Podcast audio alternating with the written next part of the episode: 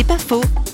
La prière, c'est s'abandonner à Dieu. Parlons-en avec le journaliste Samuel Prevot, atteint d'une maladie auto-immune, la dermatomyosite cette image d'un Dieu qui nous tient la main, comme ben, un petit enfant. Et la maladie m'a souvent incité à m'abandonner dans les bras de cette providence de Dieu. Finalement, comme il nous arrive quelque chose d'embêtant et de, de relativement grave, nous ne pourrons pas nous en tirer par notre propre force. Et donc si Dieu est bon, il va nous porter. Et la prière n'est rien d'autre que cette conversation avec Dieu pour lui redire ce qu'il sait déjà, euh, nos épreuves, nos souffrances, et aussi lui redire nos demandes, et commencer à, à l'écouter au plus profond de soi-même, parce que sans doute qu'il veut nous faire apprendre des choses tout le temps, et en particulier euh, à l'occasion des épreuves.